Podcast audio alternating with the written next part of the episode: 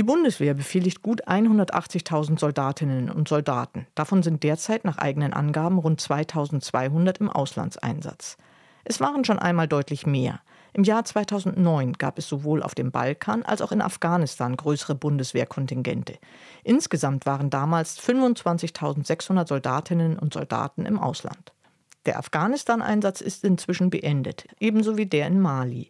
Allerdings wickeln hier noch deutsche Kräfte in Niger für wenige Monate den Rücktransport des Materials ab. Aktuell ist die Bundeswehr an 17 Einsätzen und anerkannten Missionen beteiligt. So läuft etwa der KFOR-Einsatz im Kosovo schon seit 1999. Rund 70 Bundeswehrangehörige beteiligen sich daran.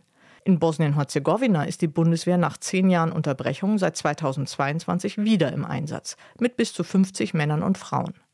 Auch in Jordanien und im Irak ist die Bundeswehr weiter aktiv. Laut Mandat können höchstens 500 Soldatinnen und Soldaten dort im Kampf gegen den IS eingesetzt werden.